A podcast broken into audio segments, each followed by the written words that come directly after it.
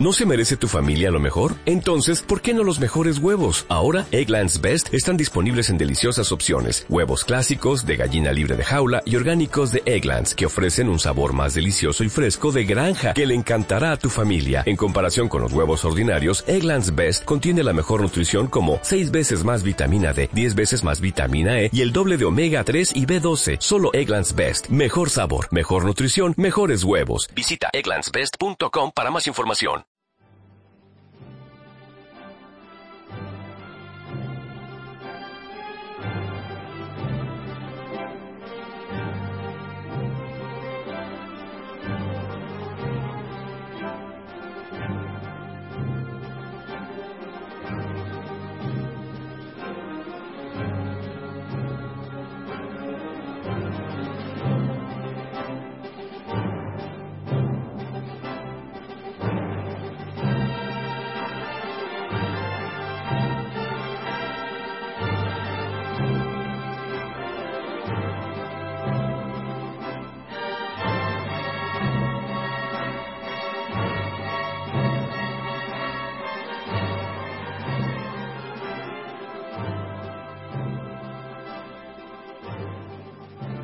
¿Qué tal, queridos oyentes? ¿Cómo estáis?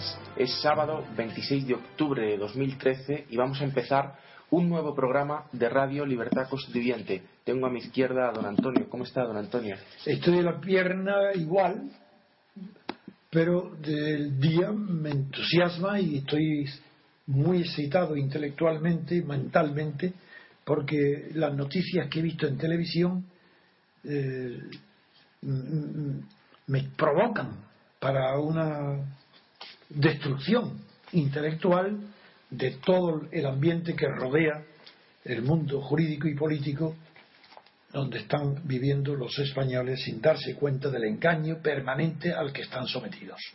¿Qué noticias va a seleccionar? Pues vamos a empezar, don Antonio, con las noticias eh, que nos traen los periódicos, con las consecuencias que ha tenido la sentencia del Tribunal de Estrasburgo declarando ilegal la doctrina Parot y, revocando la interpretación que dio el Tribunal Supremo y el Tribunal Constitucional de eh, la forma de redimir las penas de los terroristas. Don Antonio, dice, eh, vamos a ver las declaraciones de Rajoy, de Soraya y de los juristas eh, que han publicado artículos en los diarios acerca de cuál es su posición de la doctrina Parot. Ha dicho Rajoy que considera que la sentencia del Tribunal de Estrasburgo es injusta. Soraya Sáenz de Santa María ha dicho que, no hay ninguna contradicción con estar en la manifestación que han convocado las víctimas del terrorismo en contra de la sentencia de Estrasburgo para este domingo y que no hay ninguna contradicción porque si el gobierno fue parte en el proceso eh, eh, fue parte en el proceso y, estuvo en contra, pues eh, sí, estuvo a favor de la doctrina del Tribunal Supremo y en contra de que se derogase la doctrina Parot. Pues que es lógico, que es natural que ahora se sigan manifestando en contra de la sentencia de Estrasburgo que dice que es ilegal la doctrina Parot tal y como la han interpretado los tribunales. Don Antonio, eh, todos los juristas dicen que el, que no hay retroactividad en la forma en la que se ha aplicado por el Tribunal Supremo eh, y por el Tribunal Constitucional la doctrina Parot. Es decir, que no consideran que es irretroactivo ni ilegal que la redención de penas de los presos por causas de terrorismo sea con arreglo no a la, eh, no a la pena inicial, sino a la efectiva. Cuente, don Antonio, ¿cuál es su criterio? Bien, en primer lugar, me parece ridículo que el gobierno de España tenga la falta de cortesía, la falta de diplomacia, la falta de voluntad integradora de España en Europa, atacando públicamente, en manifestaciones públicas, una sentencia del Tribunal de Estrasburgo sobre los derechos humanos. Eso es inaudito. El gobierno, por pudor, tenía que estar diciendo simplemente que hay una sentencia de Estrasburgo que el gobierno español ha perdido, el Estado español ha perdido ese pleito y que tiene que no solo acatar, sino ejecutar la sentencia de Estrasburgo con arreglo al convenio que tiene firmado de ejecución en España de las sentencias del Tribunal de Derechos Humanos de Estrasburgo. Todo lo que no sea eso es imprudente, falta de, diplomacia, falta de cortesía, falta de mundo. Es de catetos, de pueblerinos, querer aplazar, no acatar, no ejecutar, declarar que es nulo. Pero ¿cómo crees que es nulo? Si es nulo, ¿por qué has acudido al Tribunal de Estrasburgo? ¿Por qué te has defendido? Si has acudido allí y te has defendido como Estado, como porque era un pleito contra el Estado, es porque creías que tenía fundamento. Entonces confiesa que te equivocaste. Porque has acudido a un tribunal a pedir justicia en algo que no la tienes. Y la prueba está en que te han condenado. Es verdad que lo extraño es que hasta los mejores y más conocidos eh, juristas que escriben en los periódicos, como Secondat, que es el seudónimo de mi amigo de Granadino, compañero, fui profesor suyo, Manuel Jiménez de Parga, hasta él, están en contra. Dicen que es nula la, que esa sentencia, unos dicen que es nula, otros dicen que es inaplicable, otros dicen que es una barbaridad, y la resumen que da lo mismo, que sale la, opinión que circula en la calle, porque la han difundido a estos falsos tertulianos. ¿Falsos? No. Eh, a estos tertulianos. Falsos no son, porque ellos tienen que tener fe en el sistema español para creer que todo lo que condene el sistema español es injusto. Por eso son buenos tertulianos. Necesitan creer para entender. En cambio, aquí, en esta pequeña radio, lo que necesitamos es entender para creer. Todo lo contrario de toda la prensa española, de todos los tertulianos, de todas las televisiones. Y vamos a ver, hasta tal punto llega la ignorancia jurídica, la falta de fundamentos de conocimiento del derecho. En estos juristas, en estos abogados, juristas no hay ninguno, porque jurista es algo más que abogado. En estos funcionarios del Estado, que son los constitucionalistas, o los catedráticos de Derecho Político Constitucional, son funcionarios del Estado, a sueldo del Estado, y están defendiendo siempre los intereses del Estado, de quien les paga el sueldo. Pues bien, nada mejor que reflejar y resumir en las mínimas palabras que pueda el artículo publicado en el mundo de hoy, nada menos que por el ponente de la sentencia que ha consagrado la doctrina para, es decir, la sentencia que ha sido revocada, anulada por el Tribunal de Estrasburgo. Ese magistrado ponente se llama Julián Sánchez Melgar. Su teoría, lo que expone aquí, como si estuviera descubriendo América, es tan insólita, tan ignorante, tan torpe, que es difícil creer que sea posible que un magistrado que ha perdido como ponente en el Tribunal Extraordinario de Luxemburgo, ha, perdido su ponencia, que sirvió para la sentencia que consagró la doctrina Paró, no tiene la elegancia, primero, de callarse y segundo, si habla, que hable como jurista, aceptando su derrota. Pues no, ¿cuál es la tesis de este señor? Lo más peregrino que se, me puede, que se puede ocurrir a nadie. Este señor empieza distinguiendo entre ley y jurisprudencia, eso no está mal. Pero es para concluir que la jurisprudencia, como no es una disposición normativa, ley, pues no es ley. Entonces, que, un, que no es cambio de ley, simplemente el cambio de jurisprudencia. Y que él se limitó, como ponente, se limitó a reflejar en la sentencia el código del 73, eh, es decir, la ley vigente, pero con la interpretación que le correspondía darle en el año 2005, creo que fue la sentencia, o 2006, no me acuerdo. Así, más de, 30, 30, años después. Bueno, pues que él se limitó en su ponencia y, y, lo, y se justifica diciendo que una cosa es la ley y otra la jurisprudencia. Y que la jurisprudencia no implica aplicar retroactivamente un código, el código de 2005, no implica, porque lo que los cambios de jurisprudencia tienen que ser la jurisprudencia evolutiva y dictarse al compás de los tiempos. Qué, barbaridad, qué, qué locura se llegan a decir. De manera que una sentencia que consagra la doctrina Parot o Parot es correcta porque no ha cambiado la ley, ha aplicado la ley. Dice que ha aplicado el Código Penal del 73, pero que ha cambiado la diferencia. ¿A quién le toma el pelo? ¿Es que acaso hay alguna sentencia en el mundo, no el español, en todo el mundo, una sentencia que sea separable de la interpretación jurídica que ha justificado el fallo? Si es separable, pero sería una cosa el precedente judicial que rige el mundo jurídico anglosajón y otra cosa es la jurisprudencia que recoge las doctrinas aplicables en la interpretación de las leyes. Pero esa interpretación de las leyes no puede cambiar la ley. Bueno, a este respecto quiero decir lo siguiente a este señor, a este pobre magistrado. Hay una...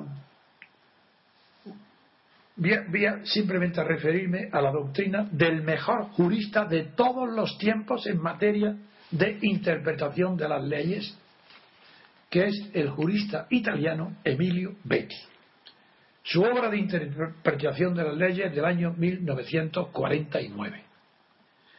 Y este gran, gran jurista, excepcional jurista, que yo estudié desde muy joven, porque su obra primera que yo leí fue El negocio jurídico, editado en España por la revista Derecho Privado, y una maravilla que me enseñó cómo se puede aplicar en el derecho los criterios eh, lógicos y ontológicos en la creación creados por la filosofía. Emilio Betti, claro que es un jurista, pero es de, un, de una importancia colosal hasta el punto que ocupa ya un lugar preferente dentro de la filosofía europea del siglo XX. Emilio Betti es el más grande jurista, para mi gusto, de todos los tiempos.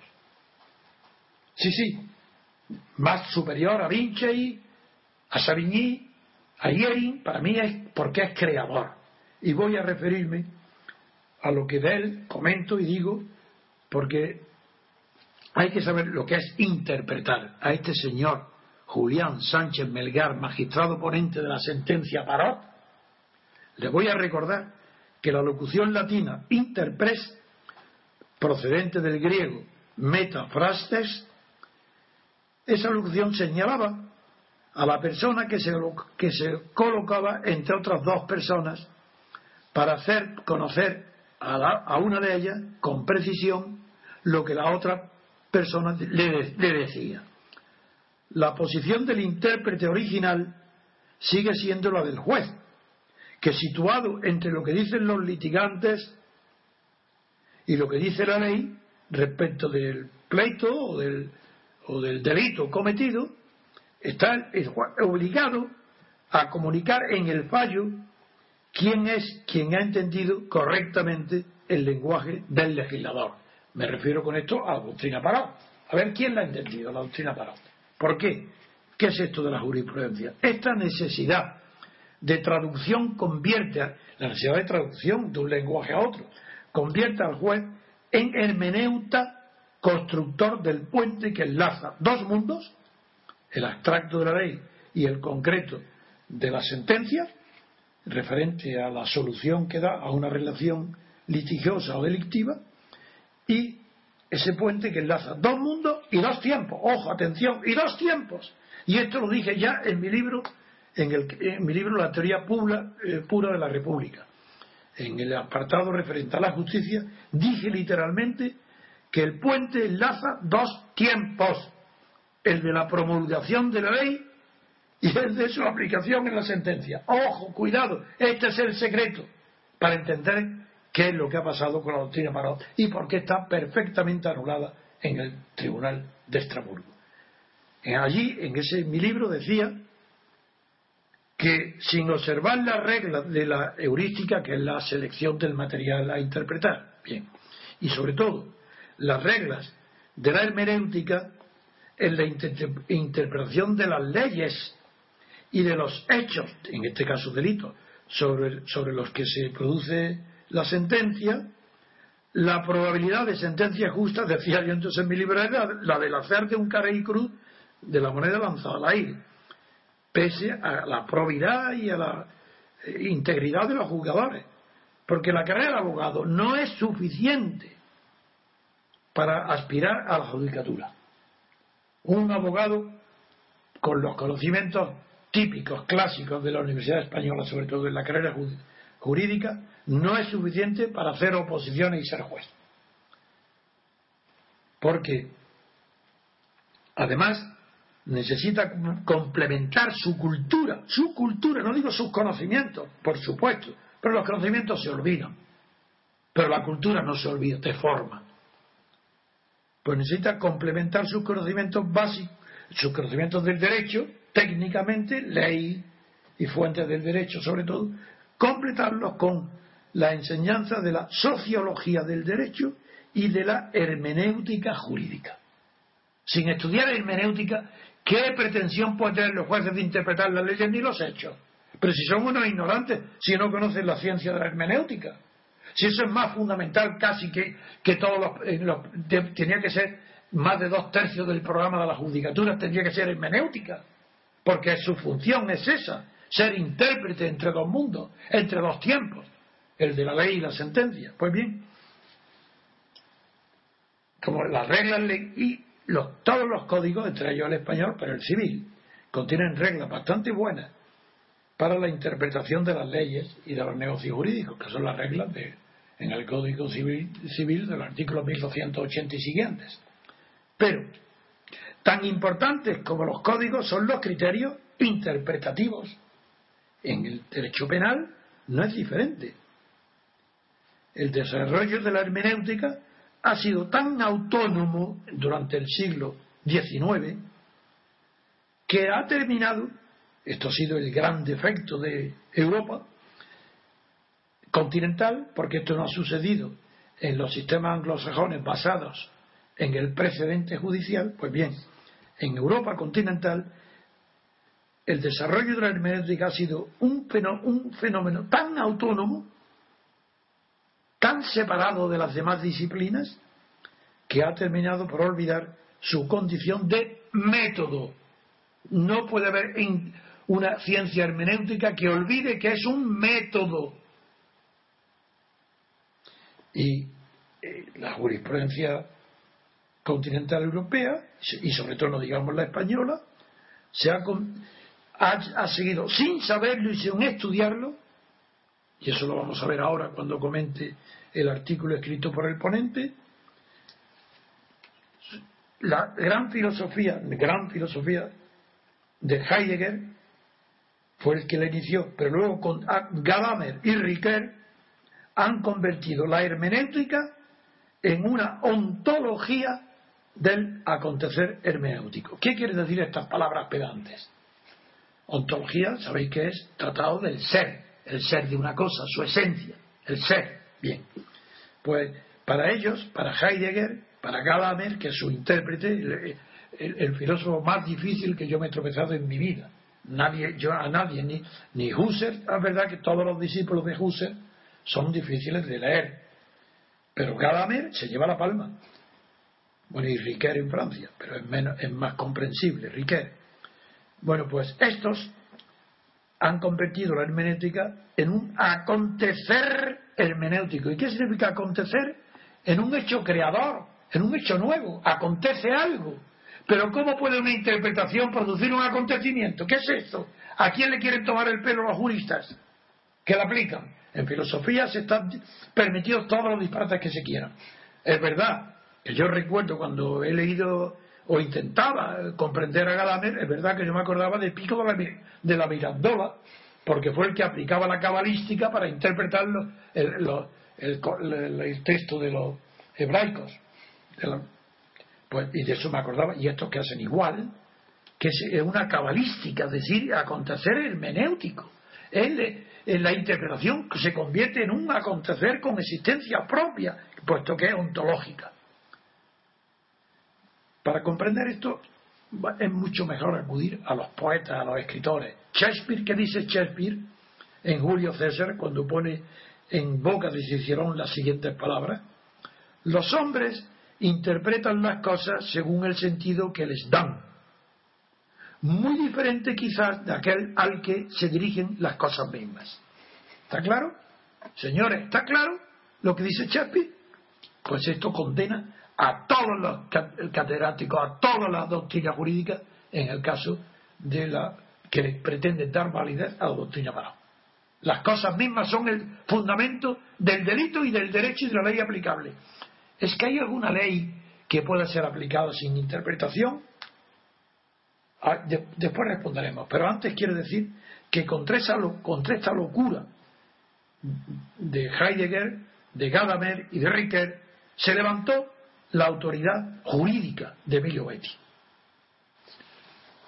Y él redujo esas ambiciones ontológicas de la hermenéutica para volver a ponerla en su sitio, en tanto que ciencia de la interpretación jurídica al servicio metódico de la jurisprudencia europea continental. Esa es la obra ingente y maravillosa de Emilio Betti. Pues bien, seguimos. Seguimos comentando ahora, ya sabiendo lo que, que no puede ser un acontecer hermenéutico. Eso es lo que ha hecho doctrina Parot. Sobre todo en la absurda justificación que da el ponente de la misma cuando distingue para decir que no ha habido retroactividad, pensar bien, quisiera expresarme con precisión para que todo el mundo entendiera mi lenguaje. Porque no soy pedante, ni quiero utilizar palabras oscuras. Pero es difícil para los que no son, bueno, para los abogados más difícil que para los, para los que no son que para los que no son abogados, porque los abogados están llenos de prejuicios, los juristas también, y no entienden una palabra de lo que voy a decir. Pero en cambio, los ingenieros, los economistas, los matemáticos, los científicos, los profesionales, los obreros, los militares, la gente que está acostumbrada a moverse en realidades y no en ilusiones, sí que me comprende. Y para ellos les digo que la justificación que da el ponente es la siguiente. Nuestra sentencia, de la que yo fui ponente, no aplica ningún principio que venga de una legislación posterior. La ley que aplica la doctrina para que yo he crea, que yo he puesto, esa ley es el código de 1973. Apliqué el código. Ahora bien, como las la jurisprudencia es un acontecer, él ni ha leído Heidegger ni ha leído a, a, porque no lo entendería una palabra. Yo, yo, confieso que con razón, porque a mí me cuesta muchísimo trabajo entenderlo, ni Riquet. Pues bien, él, este ponente ha distinguido entre ley y su interpretación. Dice, la ley que aplico es la del Código Penal del 73. ¿Cómo me hablan de retroactividad? Si yo aplico, amigo, pero es que dice, y otra cosa es la interpretación. Y como la interpretación tiene que ser evolutiva, según los tiempos, pues yo la he interpretado, la interpretación, claro, pero, no, pero la ley que hemos aplicado no es retroactiva. Eso está demostrado. Ese argumento de distinguir entre momento de la ley y momento de la interpretación, que es el puente al que yo hablaba en mi libro, lo ha interpretado de una manera tan absurda de que ha separado las leyes de su interpretación, porque la interpretación forma parte de la ley. No puede haber una interpretación evolutiva que cambie la ley, imposible. Y los resultados de la ley, que es la doctrina Paró, cambia el resultado. ¿Cómo eso puede ser eh, obtenido por vía de interpretación de la ley? No. ¿Será por vía de interpretación de qué? Pues yo lo diré interpretación de la voluntad política de los gobiernos, de la prensa, de crear unas condiciones favorables para que ETA dejara las armas. Y por eso le aplican esa doctrina para para tener contentos a los presos de ETA y a ETA. Es decir, han metido, ya no es intérprete entre dos partes, que es la ley y la sentencia. No, no, que va. Aquí son, la sentencia es un político que subordina el derecho a la conveniencia política para favorecer lo que se denominaba paz donde no había guerra, favorecer el entendimiento con los etarras para que dejen de matar. Es decir, lo mismo que la doctrina Faisán. Eso es lo que ha sucedido aquí. Lo mismo que Faisán se ha hecho la doctrina Pará. Y esto tiene el cinismo, este juez, este magistrado, de decir que como la interpretación es evolutiva, ha interpretado la ley no con arreglo al espíritu que la dictó, sino el espíritu que tiene cuando se aplicó. Y cuando se aplicó, el espíritu que tenía esa ley ya no era el de su origen, era el de la necesidad de contentar a los miembros de ETA. Igual que Faisán. Por eso estoy horrorizado como jurista de no encontrar una sola persona que pueda comprender la barbaridad que implica separar el mundo de las leyes del mundo de la interpretación de las leyes como si fueran mundos distintos. Porque también el legislador cuando hace la ley está interpretando la necesidad social. Pero claro, una cosa es la interpretación del mundo social que hacen los legisladores y lo expresan en las leyes y otra la interpretación de las leyes que hacen los jueces. Y esta es una vulneración del derecho que la interpretación que hagan los jueces la hagan, no en virtud de los términos, palabras y sistemas que, están dentro de la ley, no es lo mismo que la hagan con arreglo al espíritu que existe 20, 30 o 40 años después de las leyes. Sobre todo en materia penal, porque todavía en materia civil la evolución puede, sin darse cuenta, inconscientemente los jueces pueden estar influidos en la evolución de, de las costumbres, de los valores sociales e interpretan las leyes civiles de una manera que se llama progresista. Yo no estoy de acuerdo con ella tampoco, porque la interpretación sistemática de Keller obliga a tener en cuenta todos los factores posibles. Y en nuestro Código Civil, en los artículos 1280 y siguientes, está admitida ese tipo de interpretación sistemática cuando dice las cláusulas oscuras se interpretarán unas por las otras, dándole el sentido de, de las más claras. Esa es la sistemática, eso está bien. Pero esta locura del ponente es, bueno, yo desde luego en un tribunal lo suspendo, este no aprueba la carrera de Derecho. Yo lo suspendo en el segundo curso por creer que la irretroactividad de las leyes desfavorables o la irretroactividad de las leyes penales por creer que eso no tiene nada que ver con la e independiente del fenómeno de la retroactividad de la jurisprudencia es decir, de la interpretación que hacen los jueces de las leyes. Esa barbaridad es la que yo hoy traigo a cuenta para poner una vez más en ridículo a la judicatura, a la formación de la judicatura, a la facultad de Derecho, a la formación de los abogados, que es que es una vergüenza que en España no puedan haber juristas que comprendan el derecho y cómo se puede aplicar y cómo una jurisprudencia o una un susfori, como también este ponente quiere distinguir entre que una cosa es la jurisprudencia y otra cosa la práctica de aplicación de las leyes, que la llama uso forense y lo distingue. Pero ¿cómo? ¿Qué significa eso? eso ¿A qué se refiere? ¿A conducir al preso con la esposa eh, hasta el juez o quitarla delante del juez para no herir pudor? ¿Qué quiere decir que el uso fori no es jurisprudencia y por tanto lo que han hecho ellos es aplicar simplemente la aplicación de las leyes según las costumbres, pero que el usufori ni siquiera es jurisprudencia. Pero si es que todo es un galimatías, un pedante, ha querido justificarse a posteriori y lo que nos ha revelado cuál es el secreto de la mala jurisprudencia española, de la mala justicia española, de las malas facultades de derecho españolas y de que por qué en España no hay juristas.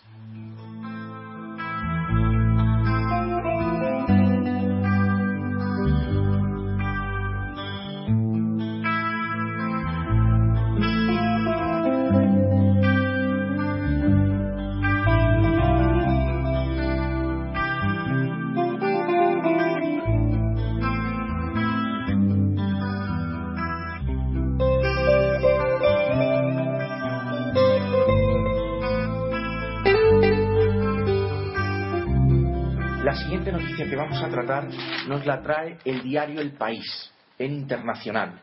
Nos dice, España convoca al embajador de Estados Unidos a cuenta de la información que ha salido de que Estados Unidos ha espiado el teléfono de Merkel y ha espiado a los líderes, a los jefes de gobierno de los países europeos.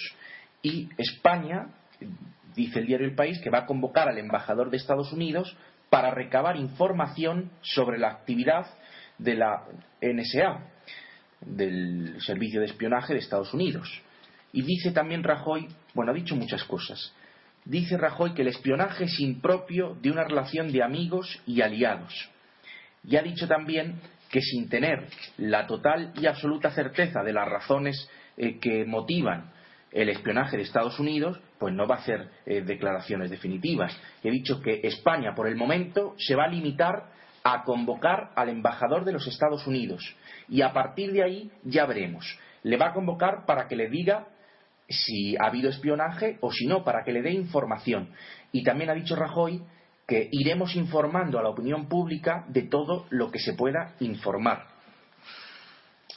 También dice el diario El País que no eh, van a llamar al embajador para presentarle una propuesta o para quejarse de que la Agencia Nacional de Seguridad, la NSA de los Estados Unidos, haya podido espiar al gobierno español, sino que simplemente lo va a llamar para recabar información sobre las noticias aparecidas en los medios. Don Antonio, su criterio, ¿cómo lo ve? porque la realidad oculta, con esta farfolla de palabras que no significan nada, oculta la, realidad, está ocultando con esta farfolla el disgusto que tiene Rajoy y el gobierno español y la prensa española y los medios de comunicación española, el disgusto y sobre todo el temor de que España no esté dentro de los 35 países espiados por Estados Unidos. Están asustados. Están pidiéndole, por favor, espíenos. Díganos que nos ha espiado. Para que tengamos la misma categoría que Alemania, que Francia, que Inglaterra, que Italia, que los demás. Pero están asustados de no contar para nada en el mundo. Y que tienen miedo de no ser espiados. ¿Por qué se mueve Rajoy? Si no hay ninguna noticia sobre espionaje en España, ¿por qué se adelanta Rajoy? ¿No estáis viendo ahí que hay digo, no estáis viendo, mis oyentes, no estáis viendo que si no hay ni un solo resquicio que permita hoy pensar que España ha sido espiada por los servicios secretos de espionaje de Estados Unidos electrónicamente. ¿Por qué se mueve ficha? ¿Por qué Rajoy se mueve? ¿Por qué tiene que hablar del tema si él no está incluido todavía en ninguna rumor? Si nadie habla de la posibilidad esa, ¿por qué la crea él? Eso está clarísimo. La vanidad asoma las orejas por todas partes y quieren estar espiados. Eso no es que yo lo esté diciendo de broma, es la verdad porque conozco muy bien la psicología del poder y sé que tiemblan de ser tan despreciados por Estados Unidos que ni siquiera han sido espiados. Esto es, esto es, ¿y qué es lo que están haciendo? Dicen, mira, nosotros Vamos a pedir. ¿Y cómo reaccionan? Claro, si no tienen ni el menor indicio, ni el menor dato, es normal que dijeran, no nos costa, no nos coste, fuera, nada más, y que ahí termina el asunto. No nos costa. Y no tenían más que hablar. Pero ahora no. Ahora ya están dando noticias internacionales. Qué importante el gobierno español. Uy, no tiene ninguna docilidad ante Estados Unidos. Está llamando al embajador de Estados Unidos a que dé, a pedirle, pedirle explicaciones pero ¿cómo pedirle explicaciones? ¿Quién? Un, país subordinado a Estados Unidos, un gobierno, pedirle explicaciones, pero que esto, es mentira. Lo que están es montando un teatro para que se dé la impresión de que Rajoy le va a pedir explicaciones a Estados Unidos, nada menos, por sus actividades de espionaje. Pero no, en España no, eso no, eso no tiene sentido ninguno. ¿Y en qué consiste la explicación que le van a dar? qué, es, lo único que tendría sentido? Pues lo que se deduce no de las palabras, sino de los hechos. El embajador, va, ¿cómo va a acudir? ¿Temblando a la Moncloa? ¿Que la han cogido en falta a España, a Estados Unidos? No, irá diciendo, hoy las quejas, las quejas de Margallo, que por fin Margallo aquí hubiera encontrado, aquí podía encontrar la oportunidad de su guerra. Está buscando una guerra. Fracasó con Kirchner en Argentina. Fracasó eh, con, después con Maduro, que lo, quiso provocarlo, fracasó con el avión de Morales, fracasó con Gibraltar, fracasó, pero siempre ha intentado el conflicto y provocarlo. Ahora, ¿qué quiere Margallo? ¿Un conflicto con Estados Unidos? No. Lo que quiere es, con abrazos, risas y sonrisas, decir, hombre, por favor, por favor, no sabemos de este asunto nada. Por lo menos, si no nos espiáis, decíndolo, decir que, que tengamos una noticia, decir, no, el embajador ha dado seguridad a España que ella no está enviada. Pero como no es lo que quieren ellos, sino dar la impresión de que están espiados, ese no va a ser el lenguaje.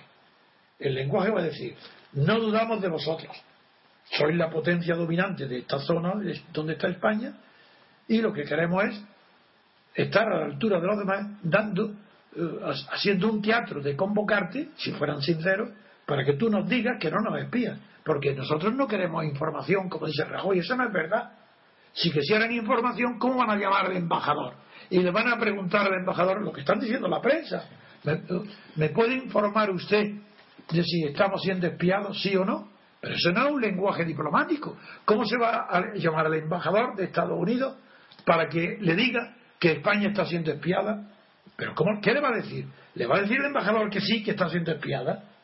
Pero no os dais cuenta del ridículo tan grande de estos gobernantes que no saben estar en el mundo.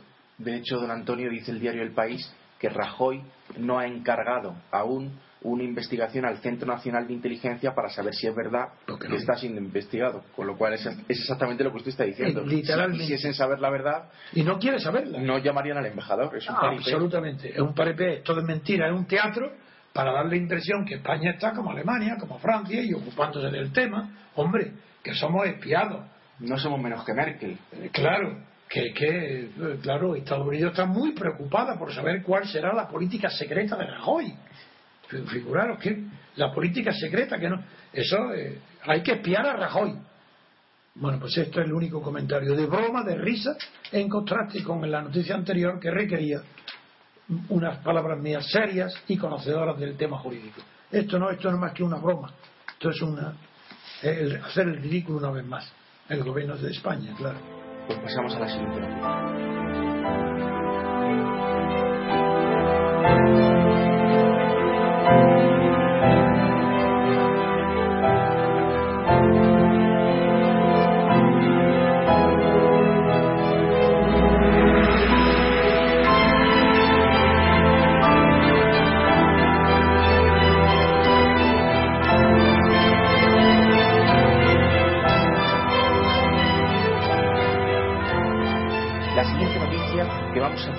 este nacional. Nos la trae el diario El País. Dice, el PP y el PSOE se acercan sobre Cataluña, pero chocan por la Constitución. Lo que nos cuenta el diario El País es que Alfredo Pérez Rubalcaba y Rajoy se han reunido en la Moncloa para tratar el tema de Cataluña. Ambos están de acuerdo que hay que hacer frente al problema catalán, reconocen que es un problema de fondo, pero la propuesta para solucionar este problema es distinta. Rajoy no quiere reformar la Constitución y Rubalcaba le ha pedido a Mariano Rajoy que se reforme la Constitución para establecer un Estado federal, para que haya un Estado federal y que Cataluña sea reconocida en su singularidad. Bueno, pues esta reunión ha sido celebrada por la Generalitat de Cataluña, que está encantada de poner en jaque a todo el país y que se hable de ellos. Dice que Francisco Oms, que es el portavoz del gobierno catalán, de la Generalitat, ha dicho que celebra que ya se acepte que el problema catalán es un problema de fondo.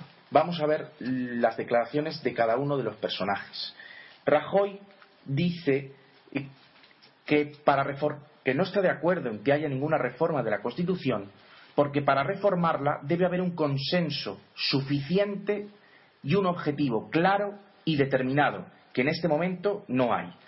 Lo que se plantea de verdad, continúa Rajoy, no es un problema de reforma constitucional, sino de soberanía. Lo que dice Rajoy es que la Constitución de 1978 tuvo un consenso de todos salvo del PNV, de CIU, incluso del Partido Comunista, del Partido Socialista, y que si se reforma la Constitución, esta reforma constitucional solo va a tener el apoyo de PP y de PSOE. Por otro lado, Karma Chacón ha vuelto a Madrid. En un sabéis que nuestros oyentes saben que Karma Chacón estaba dando clases, pero me parece que fue en Miami, de ciencia política. Y ha dicho la exministra defiende el proyecto federal, que España sea federal para un país plural. Y dice que hay que oponerse a la independencia. Está en contra. Dice Cataluña no, eh, no puede romper con una parte de su ser, de su historia y de su cultura. Don Antonio, sí. ¿cuál es su criterio? Mire, esto otra vez volvemos a asuntos serios. no como el del espionaje. Cuando leo lo que dice los catalanes, que están contentos porque al fin en Madrid el gobierno de España reconoce que hay un problema catalán. Bueno, igual que estaban contentos los vascos, los partidos nacionalistas vascos, cuando el gobierno español reconocía que había un problema vasco con el terrorismo. Bien, primer punto. ¿De dónde procede la idea de que Cataluña y el País Vasco son un problema para España? ¿De dónde procede la idea de que hace falta una reforma que los catalanes consideran ya, los separatistas, insuficiente, una reforma de la Constitución? Pues proviene todo ello de Ortega y Gasset. Es que están repitiendo al pie de la letra, no lo han leído, no lo conocen. Yo quisiera saber qué han entendido ellos de España invertebrada. España invertebrada es la obra donde analiza las causas del decaimiento de España una vez que se liquidó su imperio y se abandonó la aventura exterior, el proyecto imperial exterior. Y dice, la tesis de Ortega es que cuando desaparece de España el proyecto imperialista, como es un proyecto de la voluntad, claro, un proyecto de la voluntad, no es un hecho histórico que nos venga dado, es un proyecto voluntario, el español se vuelve individualista. Por eso él dice que el problema catalán y vasco no reside, hablaba del catalán en este caso, el problema catalán no reside en Cataluña, sino en, sino en los españoles. Es un problema de individualismo, porque cuando no hay proyecto común imperial, se tornan ensimismados, en sí mismos individualistas y no hay manera de gobernar. Los catalanes, como los españoles, son individualistas. Y el catalán refleja su individualismo en creerse que tiene una historia falsa, pero muy edificante, que justifica su pretensión de formar un Estado nuevo, porque tiene una nación distinta de la llamada nación española. Eso procede de Ortega. Y es Ortega el que emplea las palabras proyecto como ha hecho. Chacón, que dice proyecto. Rajoy, que dice proyecto suficiente. El príncipe Felipe, que habla de proyecto compartido, es decir, proyecto común. Si todos son palabras literales de Ortega, que no tiene ni idea, Ortega, lo he dicho muchas veces, Ortega era un filósofo extremadamente frívolo, pedante, frívolo, que quería epatar. Claro, en una sociedad española tan atrasada culturalmente, un hombre que llama alemán, que escribe muy bien como hijo de periodista, y que es un, él es un periodista de las ideas. Pues claro, pero que abandonó muy joven, se fue a estudiar Alemania, pero muy pronto abandonó el neocantismo para abrazar la filosofía de la irracionalidad. Todo lo que Ortega dice y asume como su filosofía es lo irracional. Es decir, dicta ahí la razón vital, todo lo que no está basado en la razón, sino en la vitalidad, en la energía. Y su obra, La rebelión de las masas, no es que sea precursora del fascismo, yo no soy injusto, porque ahí lo que denuncia es que gobiernan los hombres masas, no que gobiernan las masas. Eh, eh, ahí está diciendo algo verdadero. Está preconizando una oligarquía como la actual, la de hoy, donde los dirigentes de los partidos no hay ninguno que sea líder, porque todos son hombres masas, piensan como las masas. Eso está bien, es una obra admirable, que yo la, respeto mucho. Pero en lo demás, en todos los escritos políticos de Ortega, es que no acierta ni una sola vez. Cuando habla de la Revolución Francesa, pone de ídolo a Mirabeau, el más corrupto y el menos competente de todos los que intervinieron allí, en la Revolución. Si eso no era nada, si Mirabeau era un orador, se acabó, punto. Pero lo hacía bien. Hombre, como orador magnífico. Pero nada, si yo, he tenido la paciencia, tengo las obras completas de Mirabeau, las he leído todas para encontrar una sola idea y no he encontrado ni una. Pero que ni una, pero hablaba maravillosamente. Pero con arreglo al estilo de, comienzos del 19, de finales del 18, pero hoy sería insoportable. Hoy no habría quien soportara la oratoria de Mirabeau, como tampoco la de Castelar. Esas son cosas eh, de moda pasada pasada. Eso no tiene nada que ver con Demóstenes, que todavía nos emociona. Pero en fin, El responsable de esta situación de desentendimiento y que hablan de un proyecto común es, uno, que Rajoy y Rubalcaba no han rechazado la posibilidad de que si se reúne un consenso donde además de estar ellos dos, estén los que aprobaron la Constitución, Chiu, Chiu y los demás, están de acuerdo en reformar la Constitución. Rajoy también ha abierto la vía. Dice, no hay consenso suficiente. Pero si lo hubiera, claro que sí. Es decir, que tanto Rajoy como Rubalcaba como Arturo Más son discípulos de Ortega y de José Antonio Primo de Rivera. Porque es José Antonio el que divulga en el mundo político la idea de orteguiana de proyectos sugestivos de vida en común. Entre proyectos sugestivos de vida en común y proyecto compartido que dice el príncipe, ¿qué diferencia hay? Ninguna.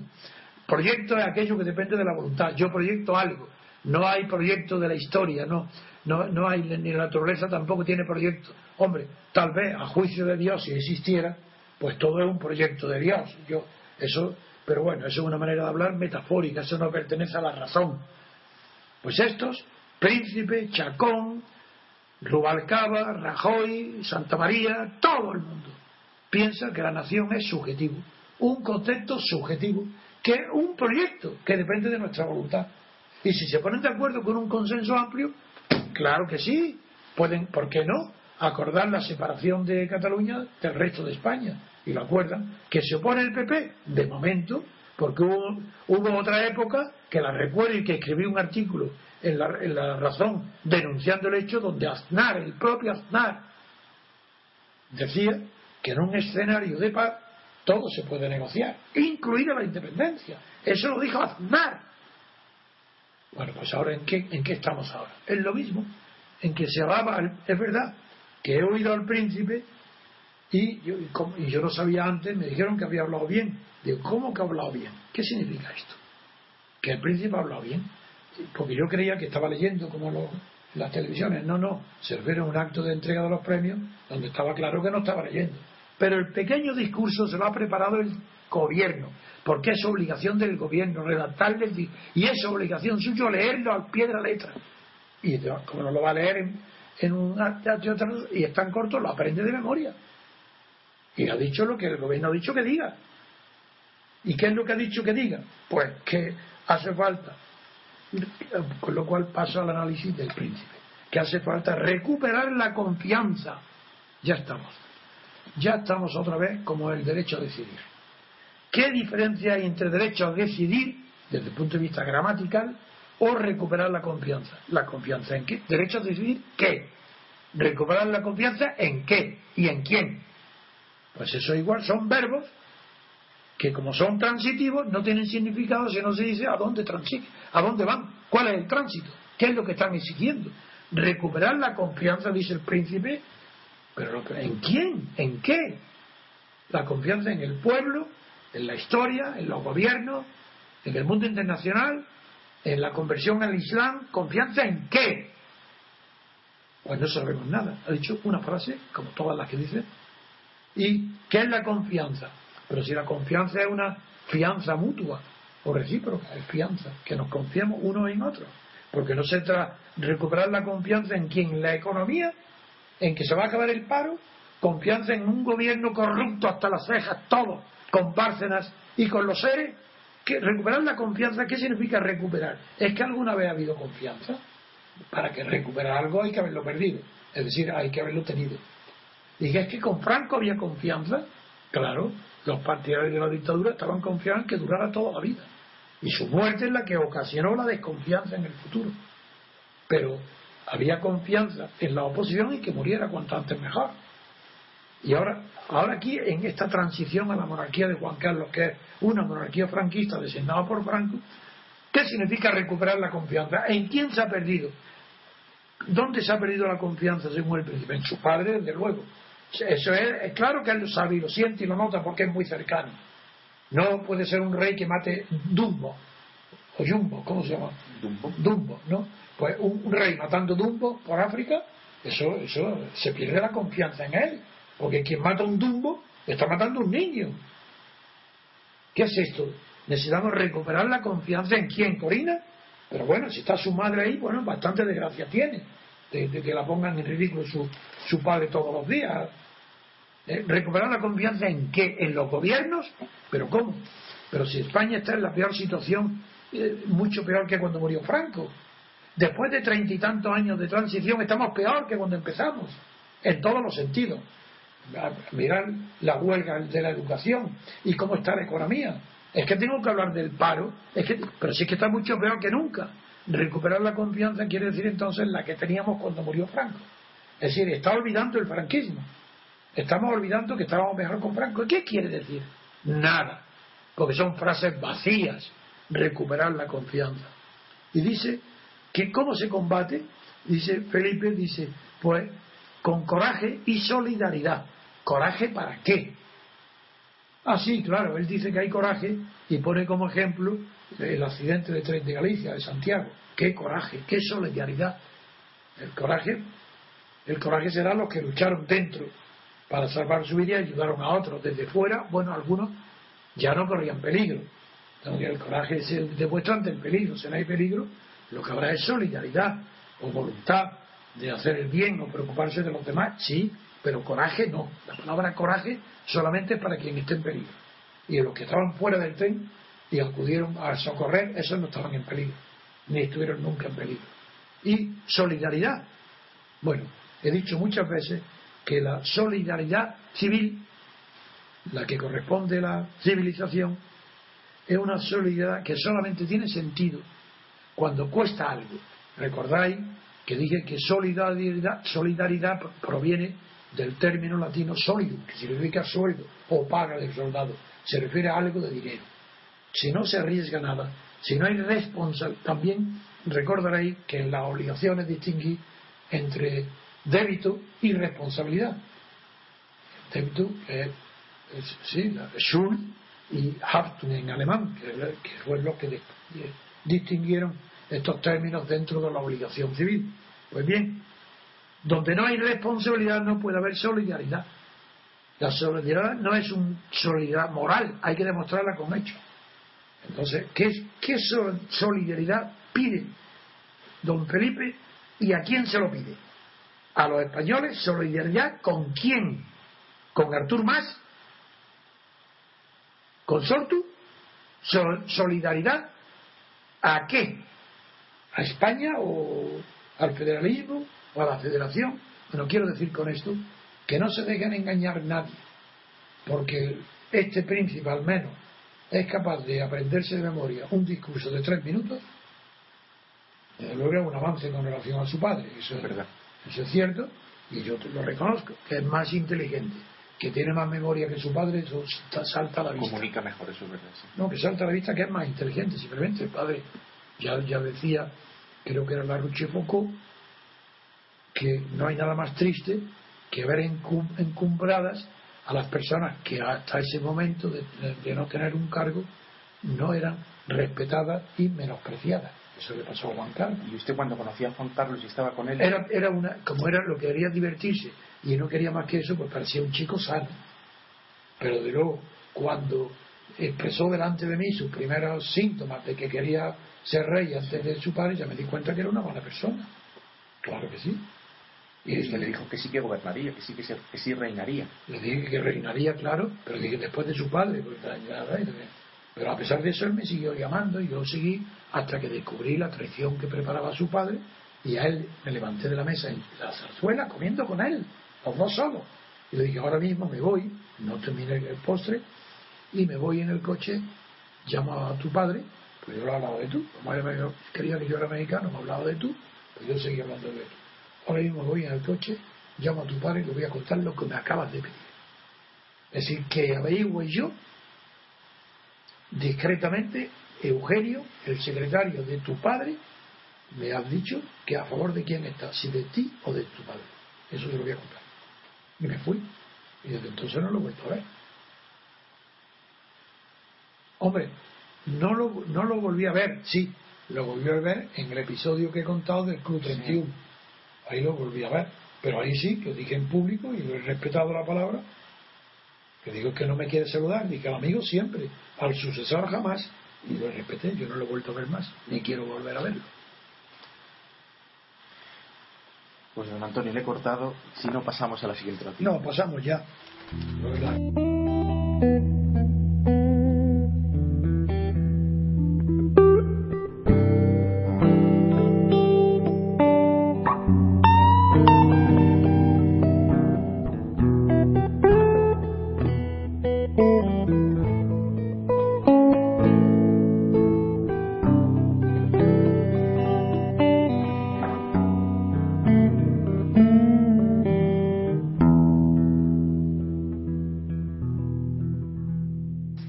La siguiente noticia que vamos a tratar es de la jueza Laya.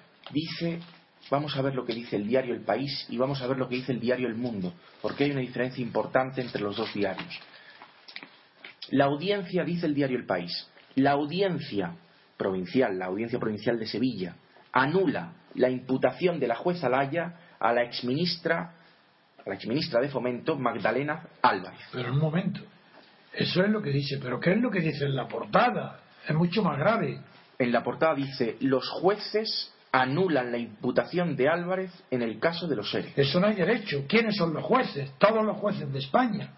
Todos los jueces, menos ellos, han decidido anular la imputación. Esa es la, esa es la maldad del país.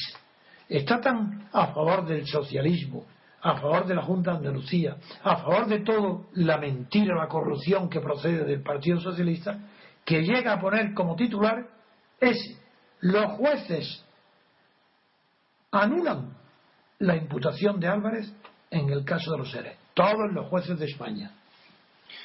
El diario El Mundo trata la noticia de una manera diferente.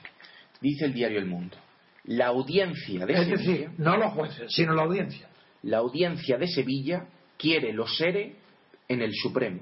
Es decir, no anula, sino lo que está diciendo no anula como dice el país, sino lo que dice es Claro. que mande al Supremo, tal como está ya la investigación de los seres, está lista, dice la audiencia, para enviarla al Supremo porque hay aforados. Punto. Y dice en el subtitular, lo señala en el auto que revoca parcialmente, no dice anula como el diario El País, Claro, la imputación de Magdalena Álvarez. pues eso, con eso se demuestra todo. Pues dice también el diario El País eh, que en su declaración Álvarez, la, la- Sí. la ministra, defendió la legalidad del procedimiento administrativo con el que la Junta de Andalucía dio durante una década las ayudas del Fondo de los Seres. Un sistema que la juez estima ilegal en sus autos. Durante el interrogatorio, Alaya consideró, la jueza Alaya consideró que la exministra era la dirigente de la Junta de Andalucía que ideó el procedimiento, el procedimiento a través del cual las transferencias de financiación se usaron como una herramienta presupuestaria, eh, dice el diario El País que en casi todas las administraciones, para ver que lo que hizo Magdalena Álvarez no era distinto de lo Sí. que hicieron el resto y que por tanto no, no cabe la imputación. Hay que recordar que el diario El País está en contra de la imputación de Magdalena Álvarez y que Felipe González y toda la cúpula del PSOE se ha opuesto y se ha metido, eh, ha sido muy dura con la jueza Laya y han defendido todos a Magdalena, a Magdalena Álvarez. Y por último, dice también el diario El País que ya sea por una culpa invigilando o por una supuesta confabulación del gobierno para desviar el dinero de los SERE, la audiencia pide a Laya que concrete las razones de la imputación. Lo que viene a decir es que, o bien al Magdalena Álvarez, lo que dice la audiencia es que Alaya indica que Magdalena Álvarez es responsable y se dilucidará cuando se la juzgue, o bien porque tenía una culpa invigilando, o bien porque ella misma ideó el procedimiento a través del cual Eso es. se llevó a los SERE. Entonces, lo que, le, lo que le dice la audiencia provincial a Alaya es que concrete si cree que la responsabilidad de Magdalena Álvarez es por una culpa invigilando, por no haber vigilado el procedimiento y haberse callado, o por algo que sería mucho más grave, idearlo. Y para acabar esto muy interesante, dice el diario El País que en el auto, lo dice también para criticar a la jueza Laya, pero ahora, ahora don Antonio lo va a aclarar. En el auto, la audiencia de Sevilla apunta que la idea de la jueza Laya de que el sistema, el sistema por el cual se daban los seres de forma fraudulenta, fue ideado ex profeso para delinquir implicaría la actuación ilegal de los dos poderes propios de la comunidad autónoma de Andalucía, el gobierno y el Parlamento. Repito, dice la audiencia que lo que, lo que apunta la jueza Laya implicaría que eh, los dos poderes, el gobierno y el parlamento, estuviesen en connivencia, como si esto fuese algo imposible, como si fuese imposible que el gobierno de la Junta de Andalucía no pudiese estar en connivencia con el parlamento, cuando no puede suceder una cosa distinta a esa. Bueno, es que es lo normal. En un sistema de no separación de poderes como el, el español y el de las juntas, lo normal es la connivencia entre los poderes para delinquir. Y nada tiene de extraño que si que la jueza Laya, muy consciente de los procesos inherentes a la producción de delitos colectivos, como en el caso de los seres, esos procesos están regidos, eh, como son poderosos, por eh, la jerarquía en la escala del poder. Entonces, cuando la jueza Laya imputa a, una, a, la, a, la, a la que era presidente de la Junta, diciendo que ideó el sistema para que se produjera la corrupción, es decir, la apropiación indebida del dinero destinado a los parados, que se quedara repartido entre los cargos de la Junta, pues está diciendo y señalando lo que toda la jurisprudencia penal y todos los tribunales buscan siempre en los delitos colectivos. El autor intelectual, el ¿quién es? El, dirigente, el, el que dirige, el autor intelectual del delito, el que tiene la idea, aunque no participe en él, ¿de dónde procede esa idea? Y la jueza Laya dice, procede de la propia ley habilitada por esta señora. A eso responde el país. Pero ¿cómo? No, la audiencia. Pero ¿cómo? Si ella, eh, la Junta hizo lo que todos los demás. Bueno, eso, ¿y qué quiere decir eso? Que porque los demás hayan hecho lo mismo, en Cataluña, el País Vasco, Extremadura eh, y, la Cospedal, en Toledo, que, aunque, que ya no es delito porque lo han hecho todos, pero es que, pero ¿qué, forma de razonar tiene la audiencia? Lo que pasa es que la Olaya ha tenido la mala suerte, por un lado, que le ha tocado un asunto de corrupción sistémica porque corresponde a la naturaleza del sistema. Entonces ella ha detectado, y como es honrada y inteligente, Sí, investiga, investiga, investiga, investiga y está llegando a la conclusión, claro, y se sigue más adelante, hubiera llegado a la conclusión que la presidenta de la Junta estaba siguiendo instrucciones de su propio partido. Pero claro, eh, eh, el sistema de la oligarquía es un sistema de partido, es un sistema corrupto. Y la jueza Alaya le ha tocado un asunto concreto en Sevilla, lo está investigando y señala a la primera cabeza que encuentra que ha propuesto ese plan de financiación fraudulenta. Eso no quiere decir que en otra, que porque en otros sitios se haga lo mismo, pues el fraude es el mismo. Están permitiendo, se haga o no se haga el fraude, el sistema permite que se haga. Y entonces es una maravilla que la juez Alaya se haya tenido el valor de señalar quién es la autora o el autor intelectual del sistema ideado es proceso para poder impunemente robar el dinero público. ¿Entre quién? Entre los dirigentes del Partido Socialista que ocupaba la Junta de Andalucía. ¿Eso es normal? Eh, además, quizá esté bien, yo no lo sé porque ni me he leído la, imputación de, de Álvaro, de la presidenta Álvara, Álvarez, ni tampoco me he leído ahora la sentencia de la audiencia que desimputa a, la señora Álvarez. Entonces no sé los motivos, pero en principio sí que puedo opinar. En principio, eso no es desautorizar a la jueza Araya. Del mismo modo, porque es exactamente igual que ha pasado en Mallorca con la imputación de la infanta Cristina. El juez de Castro la imputa y luego la audiencia la desimputa. Fenómeno extrañísimo, porque si hubiera sido en lugar de imputación la ley siguiera hablando de procesamiento, no pasarían estos equívocos. Pero bien, ha pasado lo mismo. ¿Y qué? Y le ha ordenado que continúe para concretar qué tipo de delito ha cometido la infanta, de delitos fiscales y monetarios. ¿Y qué es lo que ha dicho la audiencia Sevilla? Pues lo mismo, que, que, que termine, que concrete para poder imputar a, a la vez imputada, para poder volver a imputarla, necesita que la jueza haya concrete cuáles son los motivos, los hechos que permiten la imputación, que aclare de los varios, de los dos delitos que se le supone como hipótesis, que aclare a cuál de ellos se refiere y que lo concrete. Pues todo eso me parece normal, pero es una repetición al pie de la letra de que la audiencia de Palma de Mallorca no quiere en modo alguno que el juez Castro impute a la infanta Cristina y en Sevilla la audiencia no quiere en modo alguno que la jueza Araya impute a la, que fue presidenta de la Junta y luego ministra de Felipe González, la señora Álvarez. Pues muy bien, queridos oyentes, hasta aquí ha llegado nuestro programa del sábado de Radio Libertad Constituyente. Espero que les haya gustado. Hasta pronto.